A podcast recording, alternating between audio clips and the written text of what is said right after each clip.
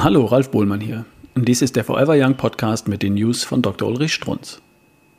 Vom Geistesblitz zum Tatendrang Teil 2 von 2. Dritter Vorschlag. Schreiben Sie ein Buch. Nicht irgendeines.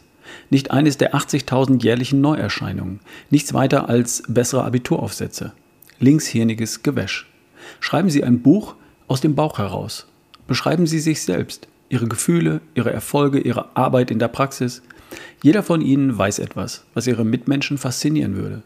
Mehr braucht es nicht. Sobald sie mit dem Buch ihren Mitmenschen einen Mehrwert bieten, haben sie gewonnen. Das tun sie aber nur mit einem persönlichen, emotionalen Buch, so wie Harpe Kerkeling. Ich bin dann mal weg. Ein inhaltlich banales Buch, aber zwei Millionen Mal verkauft. Und das ist der Witz. Ihre Buchauflage sei 10 Millionen. 10 Millionen. Das kann man. Haben andere auch schon bewiesen schreiben Sie so ein Buch. Auch schon aus einem ganz banalen Grund. Wenn Sie pro Buch vom Verlag nur einen Euro bekommen, dann haben Sie, sehen Sie, dann haben Sie Ihr zweites Vorhaben durch das Hintertürchen erfüllt. Und weshalb sind Sie auf diese Idee noch nicht gekommen? Gab es da nicht mal einen Zahnarzt, der auf die geniale Idee kam, auf der Bühne in nachgestellten Praxisräumen den Kollegen zu zeigen, wie die ihren Beruf ausüben sollten? Die Säle waren proppevoll. Jeder von den Ärzten dort im Saal wollte das wissen. Sehen Sie, der hat sozusagen ein Buch geschrieben. Und er hat sozusagen Tausende davon für 1000 Euro verkauft. Rechnen Sie selbst. Weshalb sind Sie nicht auf diese Idee gekommen? Ich sage Ihnen, weshalb nicht Sie. Weil Sie, genauso wie ich, erzogen sind in dem Glauben, dass Sie alles selbst tun müssten. Dass Sie allein sind auf dieser Welt. Dass Erfolg aus Ihnen kommen muss. Dass Sie schuften, sich mühen, plagen müssen. Ein großer Irrtum. Geistesblitze kommen eben nicht aus unserem kläglichen kleinen Hirn aus der täglichen Anstrengung. Und die kommen woanders her. Wer das einmal verstanden hat, wird sich um das Wort woanders kümmern. Lassen Sie mich das verdeutlichen am Beispiel des Ozeans. Sie stehen am Strand von Gran Canaria und blicken aufs Meer. Mittags, Windstille, Sonne. Keine Wogen, sondern allenfalls kleine Wellen. Viele, viele Millionen.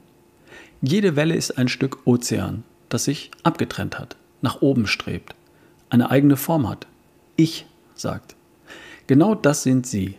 Sie sagen Ich. Sie glauben wirklich, dass es ein Ich mit dem Namen Meier gibt und ein Ich mit dem Namen Müller und ein Ich mit dem Namen Schulze, weil es genau solche Körper gibt. So wie jede Welle argumentieren kann, neben mir ist ja eine andere Welle, also noch ein Ich und dann noch eine dritte Welle, auch noch ein Ich. Es gibt viele Millionen Ichs. So denken wir Menschen von uns. Welche Arroganz. So eine Welle braucht ja nur ein paar Sekunden zu warten, um wieder im Ozean zu verschwinden. Aufzugehen im Universum des Wassers, wo sie hergekommen ist. Und genauso brauchen doch Sie, kleines Menschlein, nur ein bisschen zu warten, bis Sie wieder zu Staub zerfallen, zur Mutter Erde werden, wo Sie hergekommen sind. Wo ist jetzt Ihr Ich? Das Ich ist Ihre Seele. Glauben Sie wirklich, dass Ihre Seele dann so plötzlich verschwindet? Nein, das glauben Sie nicht. Am Beispiel der Welle versteht man es ganz plötzlich. Das Wellen-Ich verschwindet im Ozean-Ich.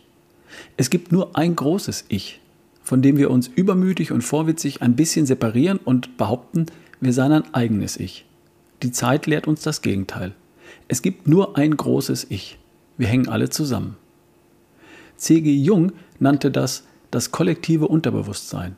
Geniale Idee, längst praktisch realisiert und als wahr erkannt. Wieso vergessen Sie das im Alltag? Und in diesem kollektiven Unterbewusstsein sind die Gedanken und das Wissen selbstverständlich aller Menschen, seit es Menschen gibt, also von 10 Milliarden, verwahrt und archiviert. Und das weiß man von Hypnoseexperimenten. Jede Frage ist schon einmal gestellt worden. Jede Antwort ist schon einmal gegeben worden. Sie könnten also die sogenannte geniale Idee, den Geistesblitz, auf den Sie Ihr Leben lang warten, direkt abrufen. Der ist schon längst da. Sie bräuchten nur Zugang. Diesen Gedanken von dem großen Ich hat in unnachahmlicher Weise Erwin Schrödinger, der Nobelpreisträger 1933, in einer Vorlesung 1942 niedergeschrieben. Auf den letzten sechs Seiten eines kleinen Büchleins Was ist Leben? Diese sechs Schlussseiten sind für mich das Genialste, was jemals in deutscher Sprache hingeschrieben wurde. Müssen Sie lesen. Nicht sollten Sie, Sie müssen. Erwin Schrödinger ist der meistzitierte und damit berühmteste Wissenschaftler des 20. Jahrhunderts, nicht Einstein sondern Schrödinger. Und den Gedanken finden Sie natürlich schon bei Schopenhauer.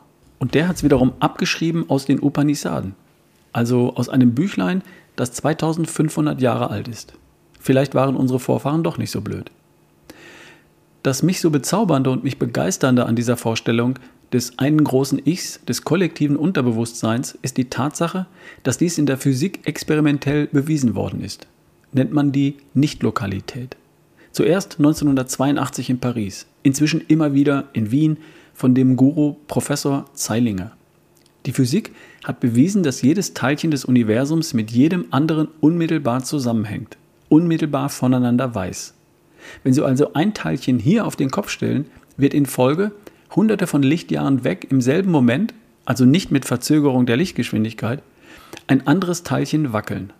Alles in diesem Universum ist unmittelbar miteinander verknüpft.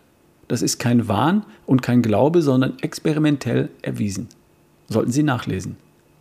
Für mich der schönste Gottesbeweis, den es gibt. Diese Vorstellung des gemeinsamen Ichs, des gemeinsamen Wissens stellt ihr Leben sofort auf den Kopf. Dann, wenn sie es als gefühltes Bild in der Seele tragen. Ein Bild, von dem ich lebe, das in mir lebt. Ein Bild, das es mir ermöglicht, als kleiner Normalmensch Extremwettkämpfe zu bestehen, sogar zu gewinnen. Es ist allein dieses Bild. Das waren die News von Dr. Ulrich Strunz, vorgelesen von Ralf Bohlmann hier im Forever Young Podcast. Bis zum nächsten Mal.